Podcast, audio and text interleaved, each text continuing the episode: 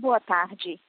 Sejam bem-vindos à teleconferência da Ivan Construtora e Incorporadora referente aos resultados do segundo trimestre de 2020.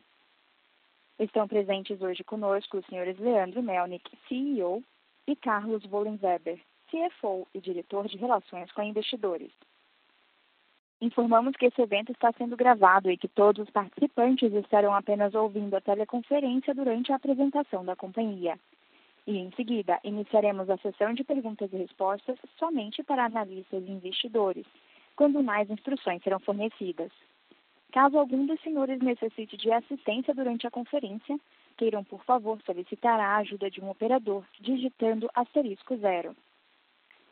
Esse evento também está sendo transmitido simultaneamente pela internet via webcast, podendo ser acessado no endereço www.even.com.br/ri.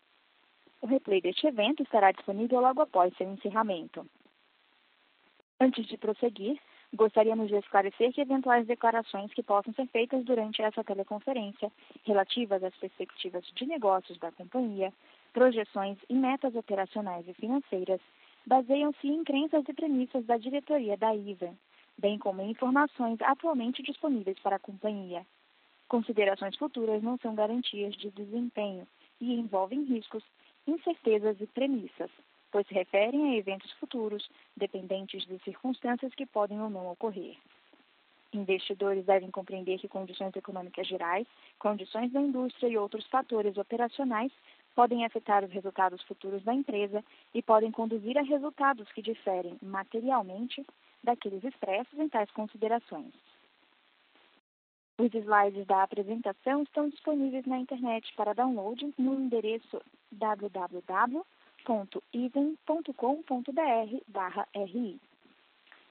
Gostaria agora de passar a palavra ao Sr. Carlos Wollenweber, CFO. Por favor, Sr. Carlos, pode prosseguir. Boa tarde a todos. É um prazer apresentarmos os resultados da IVEN do segundo trimestre. Apesar de ter sido um trimestre que se iniciou de forma bastante desafiadora com o início da pandemia do Covid no Brasil, nós encerramos o mês de junho com números operacionais e financeiros bastante otimistas. Primeiramente, eu gostaria de passar pelos destaques operacionais, no slide 2.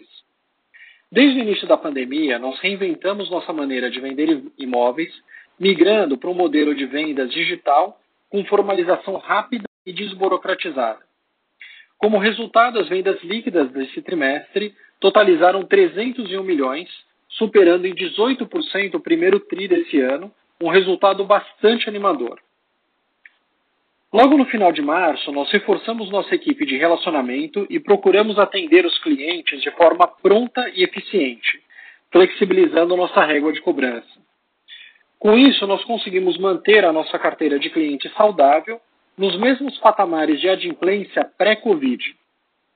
Tendo o benefício da PL dos distratos, que foi um marco importante para o setor, nosso volume de cancelamentos de contratos continuou a reduzir nesse trimestre, representando apenas 14% das vendas brutas. No TRI, nós continuamos a lançar no Rio Grande do Sul no modelo 100% online.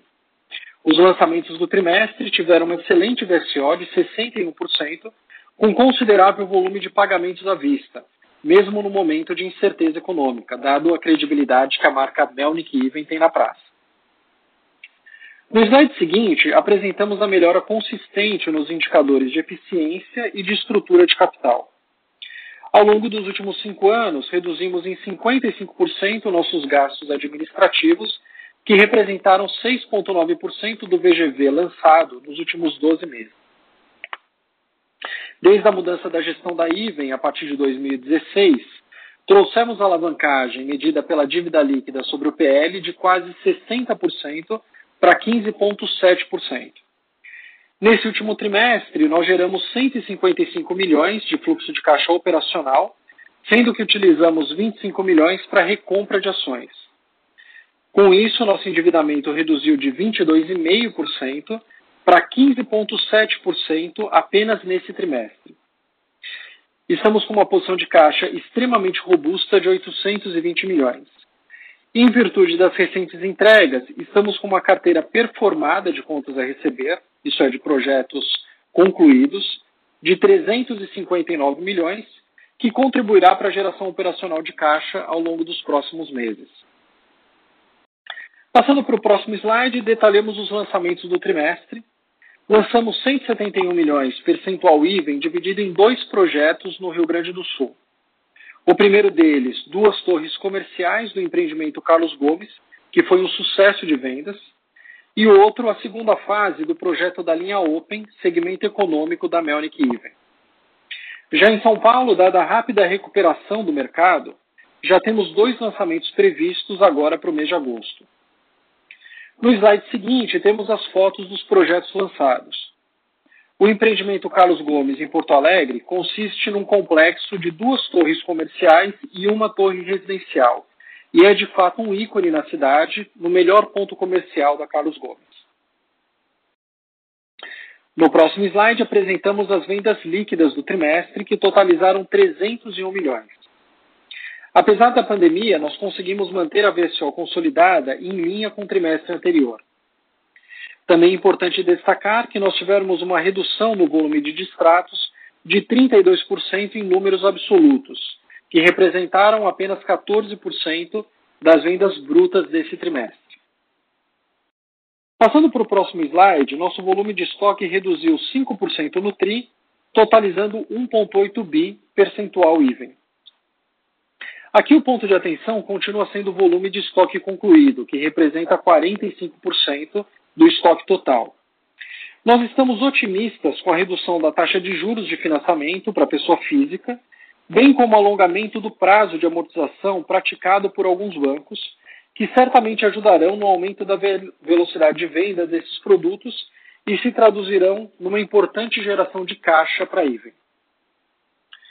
No próximo slide, apresentamos a abertura do nosso banco de terrenos. No trimestre, nós compramos dois terrenos, um em São Paulo e outro em Porto Alegre, ambos voltados para o segmento de média e alta renda. Já temos 6,8 bi de banco de terrenos percentual IVEN, representando 63 projetos. Importante destacar que 64% do Land Bank são terrenos comprados a partir de 2017. Além disso, mais de 80% foram adquiridos no modelo de permuta, portanto, a postergação do prazo de lançamento que acabamos sofrendo no primeiro semestre em função do coronavírus tem pouco impacto no ROIC esperado desses projetos. No slide seguinte, apresentamos os projetos entregues no trimestre, que totalizaram 202 milhões de VGV, sendo um deles em São Paulo, o Benedito Pinheiros, e outro em Porto Alegre, o Ponta da Figueira. Importante salientar a excepcional qualidade dos nossos produtos, geralmente superando as expectativas dos nossos clientes. Conforme já comentado, talvez a melhor notícia do trimestre foi a forte geração de caixa, apresentada no slide seguinte. Totalizamos 155 milhões de fluxo de caixa operacional e reduzimos nosso endividamento líquido para apenas 15,7% de dívida líquida sobre o PL, uma alavancagem extremamente confortável. Importante enfatizar a geração de caixa consistente da Iven ao longo dos últimos anos. Passando agora para o resultado econômico, no próximo slide, entregamos uma receita líquida no trimestre de 374 milhões. Esse volume de receita ele deve aumentar no segundo semestre, quando retomamos um volume mais robusto de lançamento de projetos. Gostaria de comentar de forma mais detalhada a nossa margem bruta ajustada, que foi de 27,5% nesse TRI. Abrindo por unidade de negócio, em São Paulo nós entregamos uma margem de 33,6%, bastante robusta, com um REF de 36,4%, indicando uma expansão na margem bruta em São Paulo. Na unidade de negócio no Rio Grande do Sul, as margens continuam bastante estáveis na faixa entre 28% a 30%. Já no Rio de Janeiro, essa puxou sensivelmente a margem para baixo. Em função de uma campanha de vendas mais agressiva no Rio nesse trimestre, nós entregamos uma margem negativa na praça de 10%. E quando nós olhamos a margem REF, ela está num patamar de apenas 5%. No Rio de Janeiro, o nosso plano é priorizar as vendas de estoque e, consequentemente, a geração de caixa, e não tentar maximizar o resultado econômico da praça. Como resultado líquido da IVEN no trimestre, nós entregamos 27 milhões de lucro que apesar de ter sido um resultado um pouco menor do que os trimestres anteriores, consideramos bastante satisfatório em virtude do ambiente de crise que enfrentamos, especialmente nos meses de abril e maio. Por fim, passando para a estratégia da IVEN para cada uma das suas unidades de negócio, reforçamos que São Paulo, a rentabilidade e as margens apresentadas pelos projetos lançados com terrenos adquiridos após 2016, sob a nova gestão estratégica da IVEN, esses estão performando com sólidas margens numa média de 36,7%. Vale enfatizar que do Land Bank a ser lançado em São Paulo, mais de 90% são terrenos adquiridos já no novo modelo de negócios. Rio Grande do Sul é uma praça que vem entregando excelentes resultados de forma consistente ao longo de vários anos e a nossa estratégia é expandir a operação do Rio Grande do Sul. E por fim, Estamos desmobilizando a unidade de negócio do Rio de Janeiro, vendendo estoque concluído e não temos intenção de lançar novos projetos no Rio. Agora eu gostaria de passar a palavra para o Leandro, CEO da Iven. Boa tarde. É, entendo que essa divulgação de resultados ela é diferente. Estamos começando a enxergar em todos os setores os impactos reais da crise do Covid. Uma crise global intensa, uma crise de saúde com grandes reflexos na economia. Eu estou surpreso, é, eu estou positivamente surpreso. Primeiro, pelo funcionamento operacional. Como sociedade, já estávamos prontos, né, já tínhamos tecnologia, as pessoas já estavam sob uma cultura corporativa responsável e a migração para o home office foi natural. Na nossa empresa, foi extremamente gratificante ver a empresa não parar, continuar produzindo uh, dentro de um momento né, que vivemos de profunda angústia e tensão. A nossa empresa, ela tem entregas reais. Né, nós construímos obras. As obras não pararam em São Paulo, os projetos foram entregues, os suprimentos, as compras foram feitas, contratos assinados, ou seja, as questões de trabalho do dia a dia realmente ocorreram. A empresa não parou um dia, a empresa vem funcionando normalmente, que foi uma grata surpresa uh, de como enfrentamos né, este momento. A área comercial talvez tenha sido, para mim, uh, abusando do termo surpreendente, né, a maior das surpresas. Porque a estrutura comercial imobiliária, ela não funciona 100% digital. Ela tem uma interação muito grande né, entre as pessoas, o relacionamento na visita ao imóvel. Uh, a pessoa não está comprando um bem pequeno, ela visita, ela gosta de enxergar o imóvel. Uh, e esses processos não estavam maduros. Nós conseguimos uh, viabilizar uma migração para processos 100% digitais. Mas mesmo assim, isso não seria certeza, longe disso, de um bom desempenho comercial, porque as pessoas deveriam e teriam que estar prontas para consumir. Pois bem, o que aconteceu no trimestre, né, no trimestre do Covid? Nós vendemos mais de 600 unidades, 600 famílias adquiriram um apartamento. Em São Paulo, em junho, nós tivemos a melhor VSO de estoque dos últimos cinco anos. Nós vendemos somente em estoque em São Paulo 110 milhões de reais. No Rio Grande do Sul, no mesmo mês de junho, eu falo do mês de junho porque é o último mês desse ciclo do trimestre, nós tivemos o maior recorde de vendas dos últimos cinco anos na empresa, na Praça do Rio Grande do Sul. 137 milhões de vendas. Foi realmente positivamente surpreendente. A gente jamais imaginávamos bater recordes comerciais, pessoas estando dispostas a comprar imóveis e a empresa preparada para vender de forma digital. Outro item que gerou muita preocupação foi a inadimplência. É, quase vimos no início do Covid uma moratória nacional generalizada. Bom, em algumas semanas se normalizou esse quadro, as pessoas honraram seus compromissos, e o nosso volume de distrato, que é uma consequência né, de uma carteira com muita inadimplência, foi o menor dos últimos trimestres. Foi apenas 14% sobre as vendas brutas. Lançamentos, não imaginávamos essa possibilidade. Mas sim, no final do trimestre lançamos dois empreendimentos. Claro que diferente do, do, do ritmo planejado, mas já estamos agora em processo acelerado de novos lançamentos. Mas, fundamentalmente, nós testamos a nossa estratégia. Por que um teste? A nossa estratégia, a estratégia da empresa, botada desde o início de 2016, é uma estratégia de longo prazo, é uma estratégia de buscar alta rentabilidade, é uma estratégia que desenha uma empresa para ter uma rentabilidade na soma dos anos ruins e dos anos bons, na soma dos ciclos de expansão e dos ciclos de crise. E para isso precisa ter muita disciplina. E a disciplina precisa existir no momento do crescimento, no momento que parece que tem que se investir com muita força no crescimento. Às vezes, as empresas, nesse momento, perdem a disciplina da construção de uma empresa sólida, que é uma empresa que leva a capacidade de enfrentar bem as crises. Quando vem uma crise inesperada, uma crise como essa, né, uma crise de um vírus, no início de um ciclo de crescimento, se testa essas estratégias. Como é que a Ivin se encontrava? Se encontrava muito bem, com um caixa alto. Né? Hoje estamos com um caixa de 820 milhões.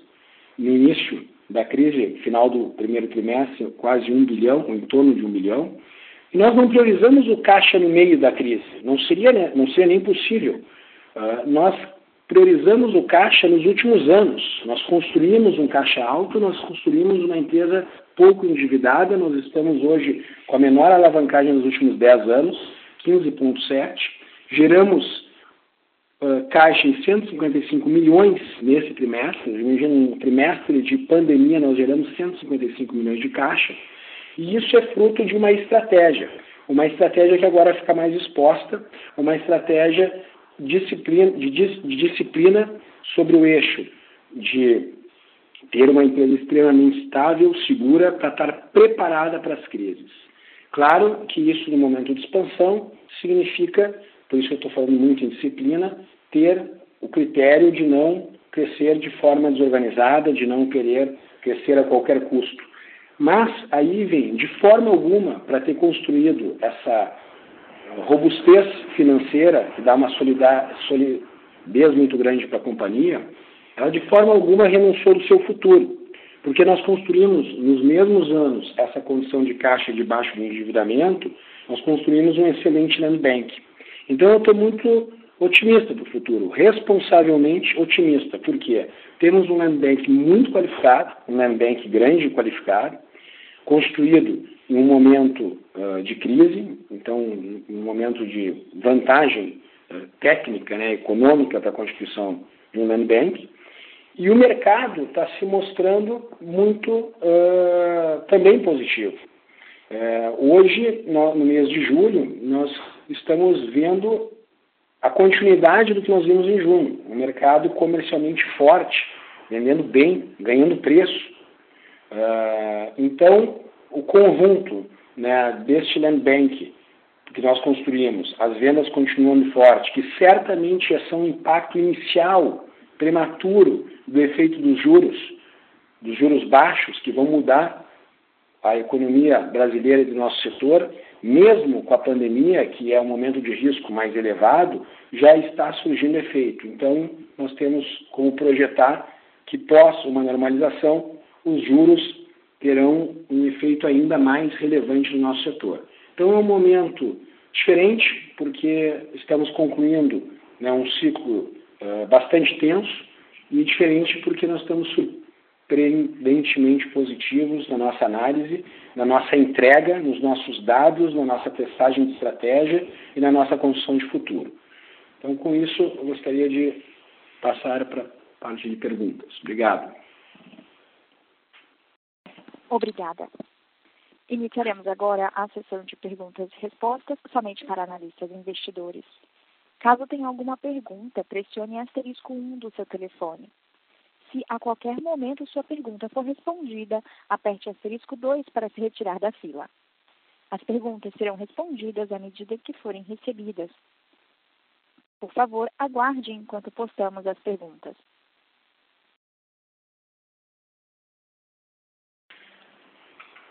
Nossa primeira pergunta vem de Pedro Aginal, de Bradesco BBI. Oi, pessoal, boa tarde. É, do meu lado são duas perguntas rápidas. Então, a, a, primeira delas em relação à compra de terreno. Então, se vocês pudessem passar um panorama assim do, do que, que vocês estão enxergando aí, é, tanto em questão de concorrência quanto em questão de preço, é, principalmente na cidade de São Paulo, né? E, e a segunda pergunta é, é, assim, em relação, acho que o, o operacional aí do, do, terceiro trimestre. Então, dado que a gente já está aí finalizando o primeiro mês do tri, né? Se vocês pudessem é, passar uma leitura para a gente de, de, assim, do que, a gente pode esperar do operacional e, e, assim, um pouco mais de cor também em relação à venda de estoque pronto. Perfeito. Então, vou começar pela pergunta sobre os terrenos, depois o Carlos continua na próxima. E é realmente uma, uma boa pergunta. Né? Nós estamos vendo o mercado uh, aquecido uh, e esse é um ponto, acho que, dos mais relevantes hoje da, da companhia. A gente construiu, uh, quando a gente acreditou numa estratégia que, que realmente a crise ia acabar, nesse momento que nós estamos vivendo, ano passado, um land bank bastante importante para a empresa, não somente em volume, quanto uh, em qualidade. Nosso Nubank é muito qualificado, né? os últimos empreendimentos vêm demonstrando isso. Nós temos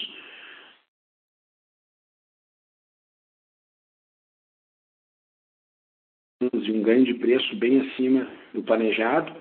E a nossa estratégia de compra de terrenos, que é por lotes pequenos, né? nós somos muito eficientes na construção de terrenos, nós não, nós não competimos tanto em terrenos prontos, porque nós exigimos uma margem bastante elevada para comprar um terreno, então nós temos uh, uma estratégia de comprar terreno através da junção de pequenos lotes e construir terrenos que não estão no mercado.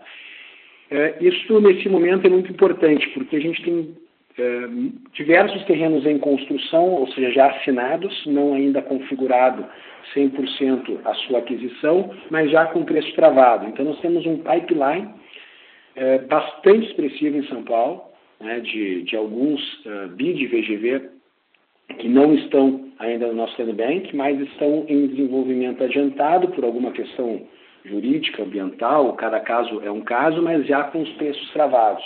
Então nós estamos realmente muito entusiasmados com a estratégia que nós fizemos de apostar na construção de um land bank absolutamente qualificado nos bairros de desejo de consumo de São Paulo, no momento certo, que foi os três, quatro anos de crise. Daí passando aqui para a parte operacional, que nem já comentado pelo Leandro, é, as vendas de julho nos surpreenderam também, foram muito boas. Né? Em São Paulo, venda de estoque principalmente, a gente já está vendo ganho de preço, então foi um mês que a gente vendeu bem estoque, é, acima da nossa meta, então a gente já vê um mercado que ele está muito mais normalizado com ganho de preço, que é para nós é fundamental. Além da geração de caixa, a gente tem um aumento da margem. Falando ainda de São Paulo, lançamentos, a gente já lança duas obras, dois empreendimentos agora no mês de agosto, então a gente volta a lançar de forma mais forte já em São Paulo também. Estamos bastante animados com os dois lançamentos. É, no Sul, o mês de julho foi muito bom, continuam com vendas bastante fortes, é, a gente está bem animado com a praça. É, então a gente, se o, se o uh, trimestre continuar como a gente visualizou agora no mês de julho, está é, sinalizando um, um, trimestre operacionalmente, um operacionalmente bom. Está bem claro, obrigado. Próxima pergunta vem de Nicole Inui, de Bank of America. Oi, boa tarde, obrigada a, pelo call e pela apresentação. Eu tenho as duas perguntas. Primeiro, se você pode falar um pouquinho sobre as despesas administrativas, teve uma, uma queda relevante esse segundo TRI. Eu quero entender um pouquinho mais uh, de onde vem essa, essa queda e, e, se é uma coisa permanente, então a gente pode esperar esse nível de despesas administrativas ao longo dos próximos trimestres ou, ou tinha algum one-off que que estava lá dentro. E, e, minha segunda pergunta é, é sobre extratos. Então, ah, claro, eu acho que é impressionante que mesmo com, com essa pandemia, você está tá caindo de extratos. Ah, e, e, queria entender um pouquinho o que você estava esperando daqui para frente e os distratos que vocês estão tendo, qual é a natureza desses distratos. Então, está vindo de algum, algum estágio de algum projeto específico, a, a algum empreendimento, só, só, para entender também se, se mudou um pouquinho nesse segundo o, o perfil do, do, dos distratos que vocês estão tendo. Só isso, obrigada. Tá bom, perfeito. Falando um pouquinho de SG&A, começando aqui pelas despesas comerciais, né? Como a gente teve volume de lançamentos baixo no trimestre, nossas despesas comerciais foram bem baixas também. Então, a redução é em função do volume de lançamentos. E quando a gente olha para os gastos administrativos, principalmente logo no final de março, a gente tomou uma medida bastante intensa da companhia de segurar as despesas. Adotamos a medida da 396 é, colocamos a nossa equipe administrativa em home office, a gente diminuiu a carga de, de jornada e com isso a gente conseguiu uma boa, uma boa redução dentro do trimestre de despesas administrativas. É, nós já voltamos é, 100% ao normal, então nós não esperamos uma redução na mesma magnitude no próximo trimestre. Ele já vai se normalizar mais ou menos com a média aí do quarto, primeiro trimestre desse ano. É, falando um pouquinho sobre os distratos, a tendência é os distratos cada vez irem diminuindo, sem dúvida nenhuma. Né? Esses são basicamente clientes de projetos que a gente já entregou e passou entre seis a oito meses que o cliente não conseguiu fazer o repasse e nem que está com recursos próprios. Uhum. Também são clientes onde o contrato não está é, protegido pela lei do distrato, fica um pouco mais difícil a negociação.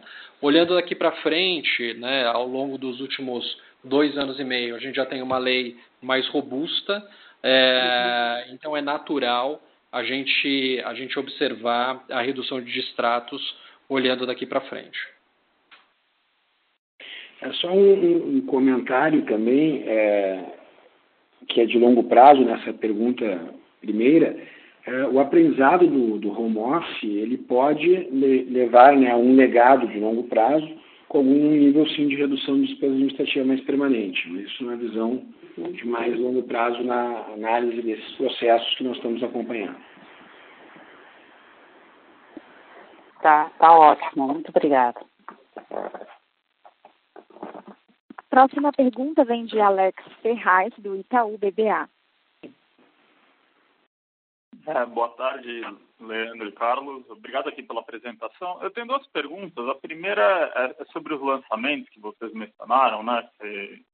Durante a apresentação, claro que tem dois projetos já aí para sair nesse mês. Queria entender um pouco que tipologia de projeto deve ser, para qual segmento de renda, que, que, que, tipo de produto vocês estão achando que, que vai sair melhor né? É, nessa retomada aqui. Eu entendo que a demanda está indo bem, de estoque, mas eu queria entender um pouco melhor o que, que vocês estão mirando o que, que vocês acham que deve performar bem aqui nessa volta de lançamento. E a segunda pergunta, um pouquinho mais sobre, sobre essa margem do Rio de Janeiro, né? Ela está razoavelmente volátil, tem alguns tris que, que ela acaba recuperando e puxa a margem de vocês para cima, nesse foi muito fraca.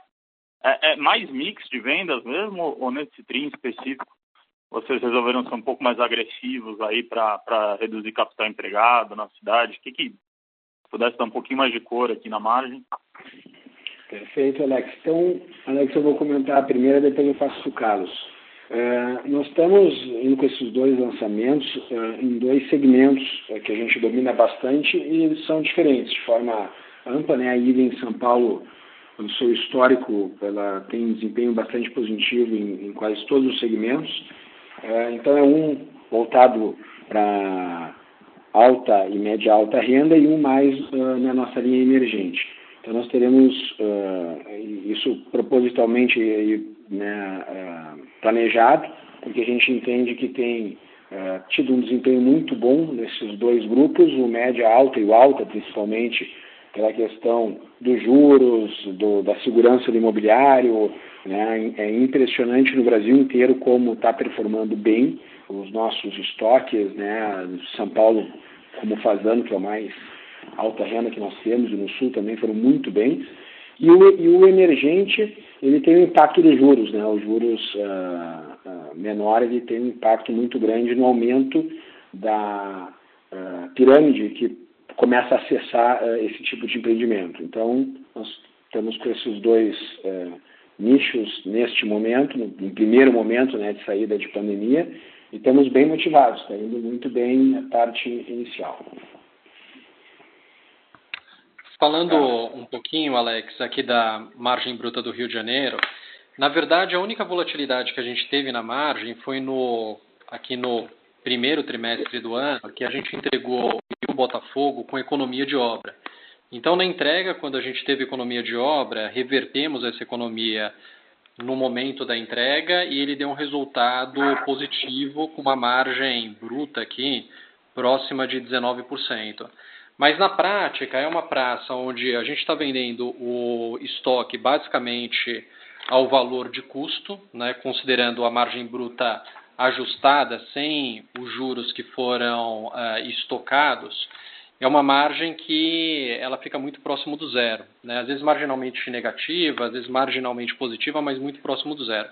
Quando a gente coloca os juros do financiamento, dado que é, a gente teve um volume de distratos grande né, durante a crise e, e os juros é, dessas unidades que voltaram para o nosso estoque, dado que ainda tinha dívida de financiamento à produção, carregou né, o estoque dessas unidades, é, a gente tem um prejuízo marginal na praça nos últimos trimestres. Né? E isso deve acontecer olhando aqui para frente.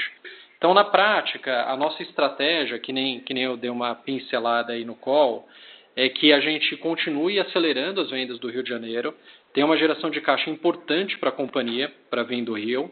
Nós não estamos priorizando rentabilidade no Rio. A ideia nossa é desmobilizar a praça é, o mais breve possível. Né? E assim aproveitar da geração de caixa para reinvestir é, no negócio nas, nas margens e, e, resultados que a gente está tendo tanto em São Paulo como uh, em Porto Alegre, que estão sendo margens e, e retornos bastante saudáveis. Perfeito, está tá bem claro. Nossa próxima pergunta vem de Daniel Gasparetti, de Credit Suisse. É, boa tarde a todos, obrigado pelo call. É, a pergunta é mais a respeito da geração de caixa. Queria que vocês, por favor, pudessem aprofundar um pouquinho mais sobre a performance desse TRI. A gente nota que teve um nível de recebimento bom, mas ainda assim abaixo do que a gente via nos trimestres passados, do ano passado. Né? É, então, eu queria entender um pouco com vocês o que, que é o, o, o, grande fator gerador por esse grande aumento na geração de caixa, que como vocês bem mencionaram, é o maior nível de geração de caixa aí da, da história da companhia em tempo trimestral. Então, esse é o primeiro. E o segundo, se você pudesse mencionar também um pouco, Carlos, você comentou agora a respeito de reinvestimento. É, queria que você também mencionasse um pouco a respeito de distribuição ou buyback, como é que você vê isso também dentro do, do, é, do, do escopo da companhia, até como forma de acelerar a rentabilidade. Obrigado. Oi, Gasparetti, obrigado aí pela tua pergunta. É, a geração de caixa foi muito boa, né? Foi espetacular mesmo. Dois motivos, tá? É, primeiro que a gente vendeu muito bem estoque, isso ajudou, né? Porque logo que você vende o estoque, o repasse ele é muito rápido e a gente gera o caixa 100% da unidade. Esse foi o motivo que a margem de São Paulo ela foi um pouquinho menor do que a recorrente, né? A gente entregou uma margem entre 33, 33,5 no trimestre. A margem passada foi mais na casa de 35, 36%. Então a gente vendeu mais estoque em São Paulo, também vendemos muito bem estoque em Porto Alegre, ajudou na, na geração de caixa das duas praças. É, e também a gente teve em Porto Alegre o lançamento de duas torres comerciais né, do empreendimento Carlos Gomes. E uma das torres a gente vendeu ela 100% à vista para o investidor colaborando também bastante na geração de caixa. Então, basicamente, esses foram os dois motivos pela geração uh, recorde de caixa que a gente teve no trimestre. E daí, olhando um pouquinho para frente, né, nosso nível de endividamento ele está bastante baixo mesmo. A gente é, conseguiu reduzir a alavancagem da companhia bem forte nos últimos três anos e meio, é, principalmente. Estamos já nos aproximando de um nível de alavancagem que não faz sentido é, é, performar numa alavancagem menor do que essa. É, e daí o nosso aumento de retorno ele é embasado é, em dois drivers. Um claro, né, aumentar o, o, o volume da companhia, aumentar receita, lucro, margem e assim a gente ter maior lucro líquido, sem dúvida nenhuma. E o segundo, que é reduzir o tamanho do PL dentro do nosso balanço. Então, hoje, uh, a gente, uh, com um nível de endividamento muito baixo, tem condições de olhar um pouco para frente e pensar uh, em aumento de payout. Ainda não chegou o momento dessa conversa, mas é, o objetivo da companhia é ter um, ser mais asset light, não carregar um PL, é, um equity dentro do nosso balanço, como nós temos hoje, né, na ordem de 1 bi 800, é, porque senão a gente precisa lançar um volume muito grande para rentabilizar esse PL. E sim aproveitar essa geração de caixa, diminuir o tamanho do equity no nosso balanço, conforme a gente vai aumentando o lucro líquido da empresa, e daí passar a entregar retornos aí uh, uh, em patamares com os melhores operadores de mercado. Tá? Então, nossa estratégia de médio prazo é essa. Perfeito, Carlos. Muito obrigado. Se puder retornar somente no ponto que você mencionou a respeito da venda no Rio Grande do Sul, é, você disse que teve uma torre que foi 100% vendida para um comprador. Está correto isso?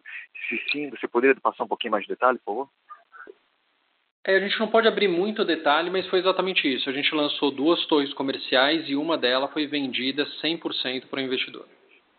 É, dando, dando, um comentário sobre uma questão mais mercadológica, nós uh, acertamos um, produto, foi bem interessante porque o mercado comercial, como no Brasil inteiro, está relativamente super ofertado, mas o corporativo, um contexto de um complexo corporativo, não tinha nenhum empreendimento desses em Porto Alegre, numa avenida uh, nobre, e nós começamos a enxergar, uh, como os empreendimentos corporativos na cidade são mais antigos, uma migração né, de empresas que estão há 10, 15 anos em empreendimentos que já hoje são uh, não na qualidade de um, no, de um novo lançamento, para um empreendimento desse tipo. Então, foi quase 100% vendido as duas torres, tanto para investidores quanto uh, para usuários, né? porque o Carlos comentou de uma, mas tem a outra que também foi muito bem vendida.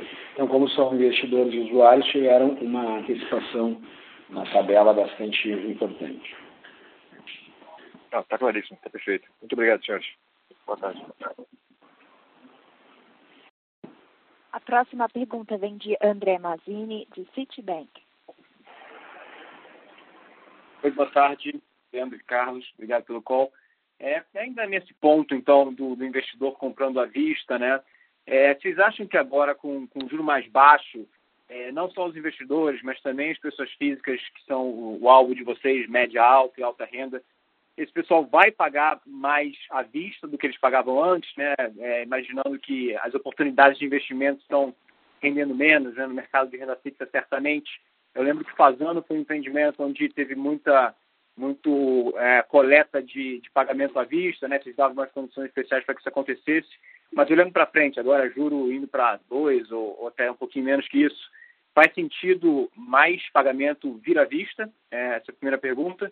E a segunda pergunta é o que vocês puderem falar sobre isso, sobre o potencial deal, olhando pelo lado da Iven somente, né?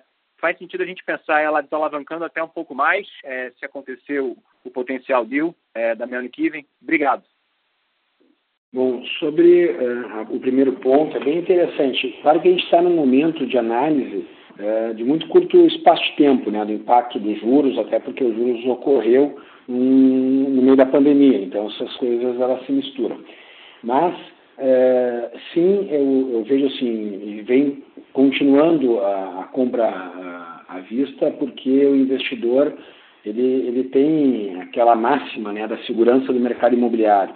E, não, e mais a família até do que às vezes o investidor, a família eh, compradora, né, ela enxerga ao comprar um imóvel e realizar aquele bem é, uma diminuição de risco. Então, nós vimos enxergando, mesmo com juros baixos, com menos desconto, o um incremento momentâneo da antecipação nas curvas de venda, procurando tabelas mais curtas, que a gente poderia imaginar o oposto.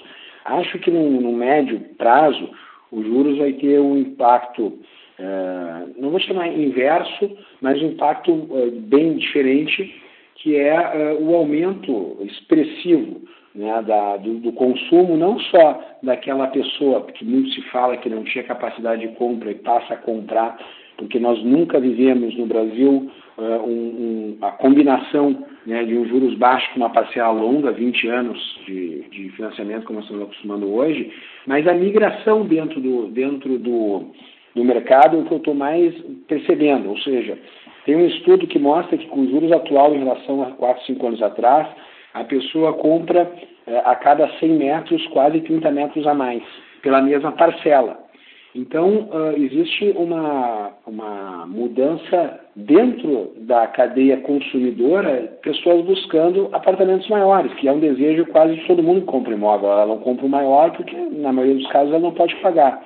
Então, quando a gente faz uma mudança abrupta de taxa onde a pessoa pode pagar com aquela mesma parcela um, um, um apartamento, às vezes 30% maior, isso está mexendo bastante na, na cadeia de consumo, porque as pessoas também pelo Covid né, tiveram a percepção de querer morar melhor, uh, e acho que esse é um reflexo muito importante. Então, Uh, tu me perguntou mais da, da, questão do à vista. Eu acho que a vista é uma questão momentânea uh, pela, pelo efeito crise, né, o imóvel bem seguro, e os juros eu vejo que ele está tendo impacto mais nessa, nesse upgrade de imóveis e depois vai chegar no novo consumidor. Passo para o Carlos. Oi, André. É, sobre oferta, a gente adoraria falar, mas, mas a gente está tá em silêncio, né? Então a gente não pode comentar. Perfeito, compreensível. É, obrigado, Leandro Carlos. Próxima pergunta vem de Igor Altero, do Santander. Oi, pessoal, boa tarde. Obrigado, obrigado pelas perguntas. É, eu, queria, eu queria entender um pouco mais do lado da. É, olhando do lado da geração de caixa, né? Você espera uma geração forte aí, de aproximadamente 155 milhões. Você comentou a questão do, do estoque pronto, né? Que o estoque pronto tem uma venda forte. É, olhando para frente, vocês imaginam, pensando em mix, vocês imaginam que, que, que, esse estoque pronto pode continuar tendo uma contribuição grande para a geração de caixa? Faz sentido pensar dessa maneira? Então vamos lá, Igor. É, sem dúvida, né? Nos últimos três anos, é, a Iven ela veio entregando uma geração de caixa média de 300 milhões por ano, tá? Esse ano, é, a nossa geração de caixa tende a ser até é, um, um ponto um pouco fora da curva, porque teve um mês, o segundo trimestre, que foi muito bom, né? então a gente está animado com a geração de caixa.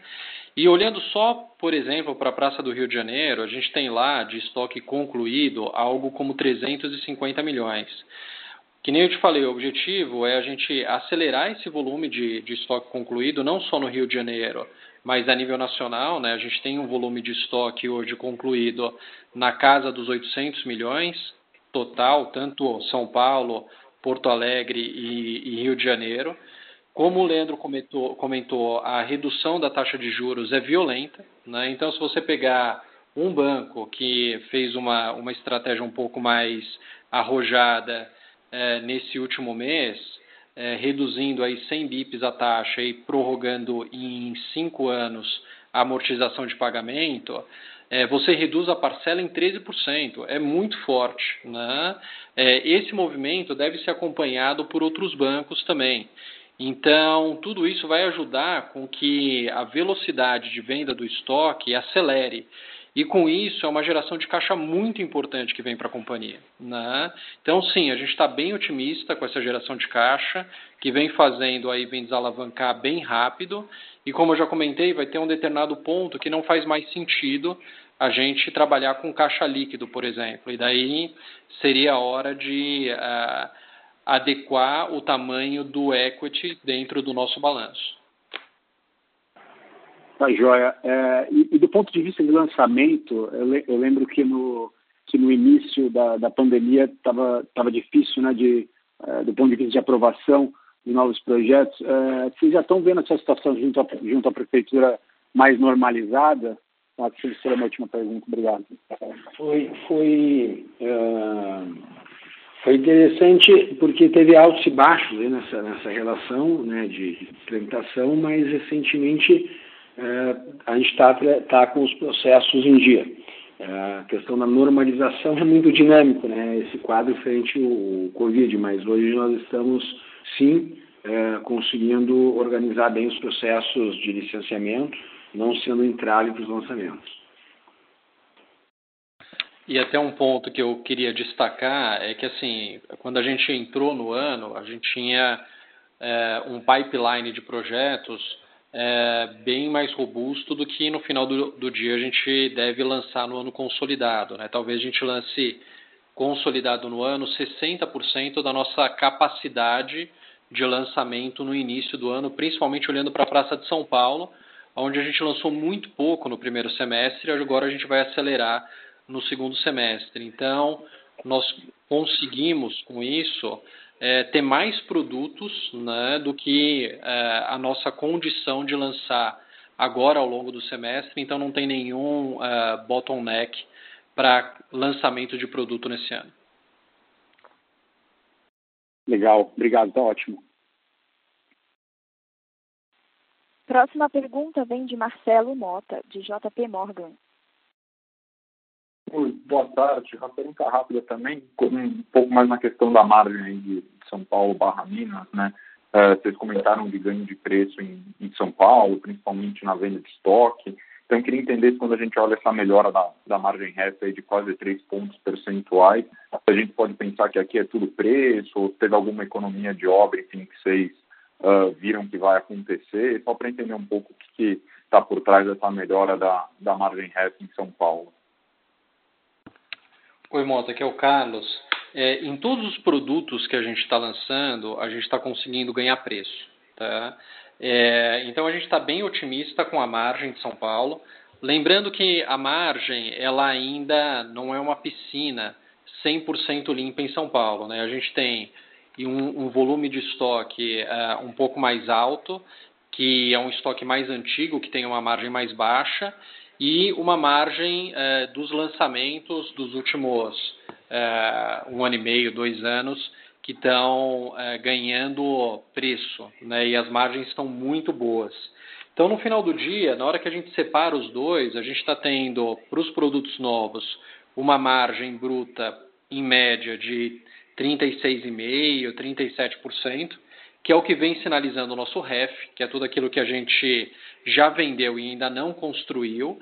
E na hora que eu vendo um estoque de produtos antigos que estão com preço mais baixo e a gente tem uma estratégia de fato de acelerar né, a venda de estoque, é, em função até do volume do estoque concluído no estoque total, acaba colocando essa margem para baixo. Por isso que a margem consolidada do, uh, do trimestre em São Paulo veio por volta de 33,5%.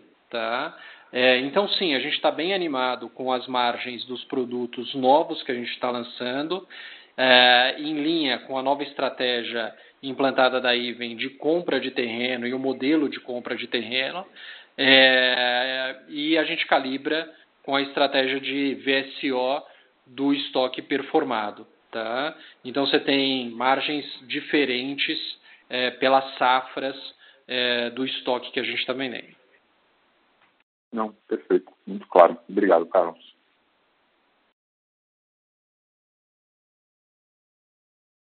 Lembrando que para fazer perguntas, basta digitar asterisco 1. Por gentileza, aguardem enquanto coletamos as perguntas.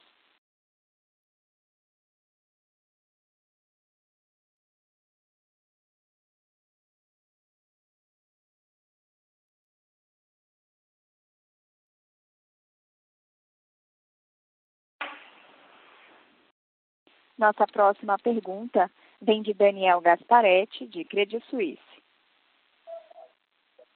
É, obrigado, pessoal. Desculpa mais essa pergunta. É só para é, debater um pouco esse tema, o, o Carlos demonstrou, tanto o Carlos quanto o Leandro demonstraram bastante otimismo em relação à redução de juros habitacional. Eu só queria entender um pouquinho com vocês como é que estão essas discussões junto dos bancos, como é que vocês estão sentindo, o que, que é horizonte para isso, e se possível também discutir um pouquinho como é que vocês estão vendo aí novos produtos, seja ele um poupança mais, é, ou alguma outra coisa que vocês estejam chegando.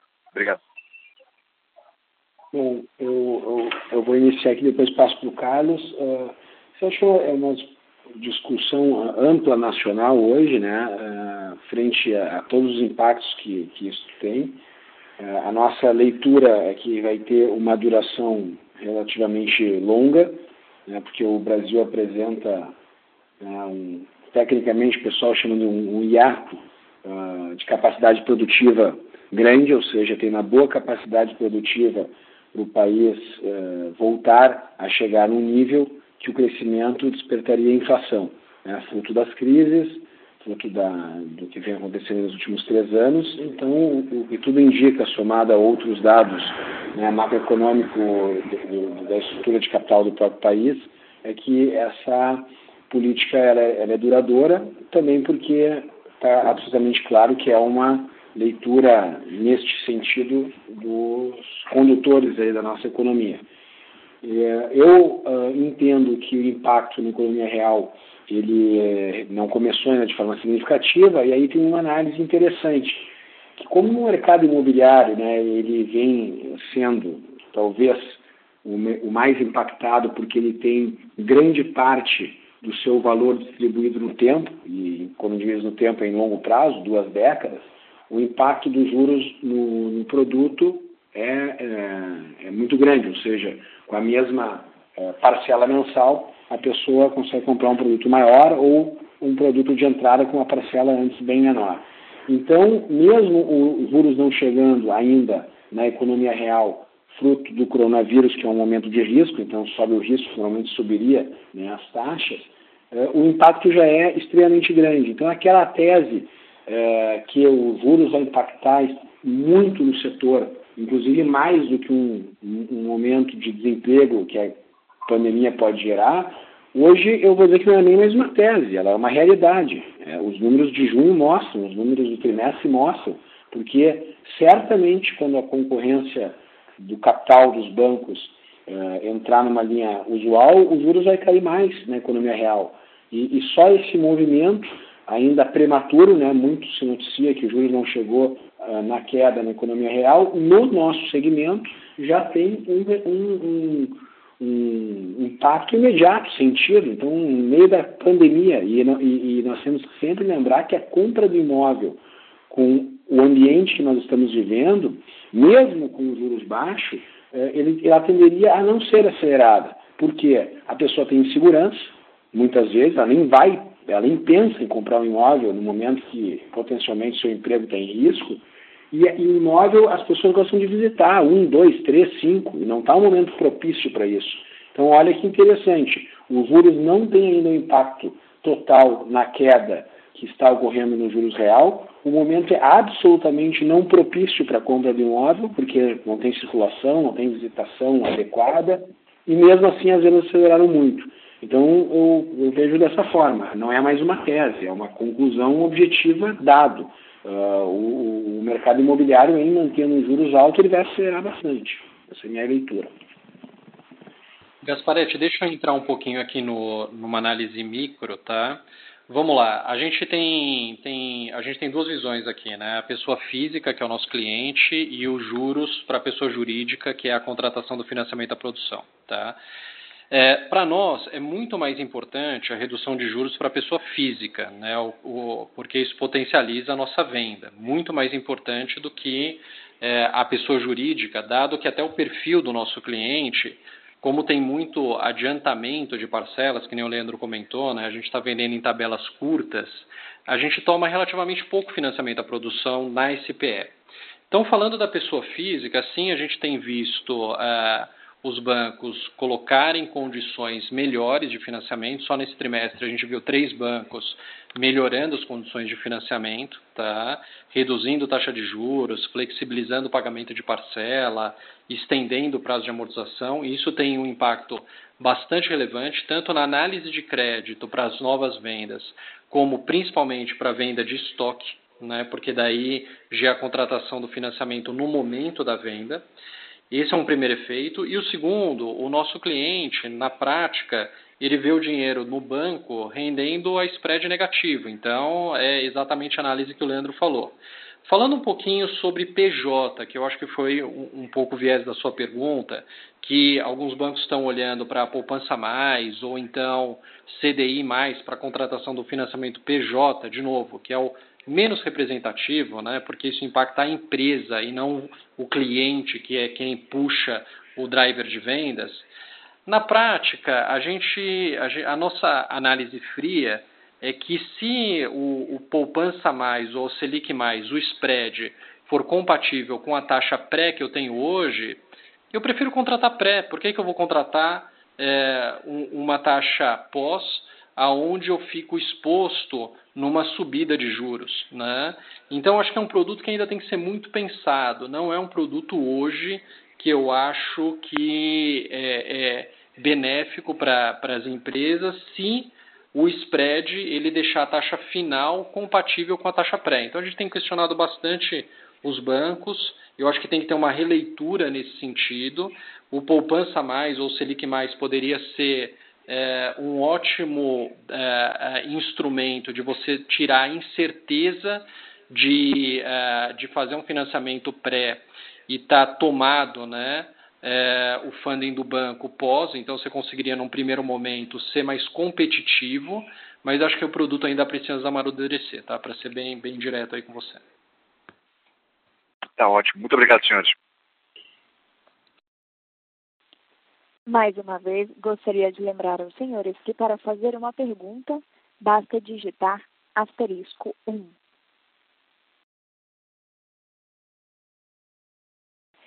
Encerramos neste momento a sessão de perguntas e respostas. Gostaria de passar a palavra ao senhor Leandro para as considerações finais. Bom, obrigado, agradeço a todos pelas perguntas, pela participação. Foi uma oportunidade de dividir com vocês os resultados desse trimestre. Abraço. Obrigada.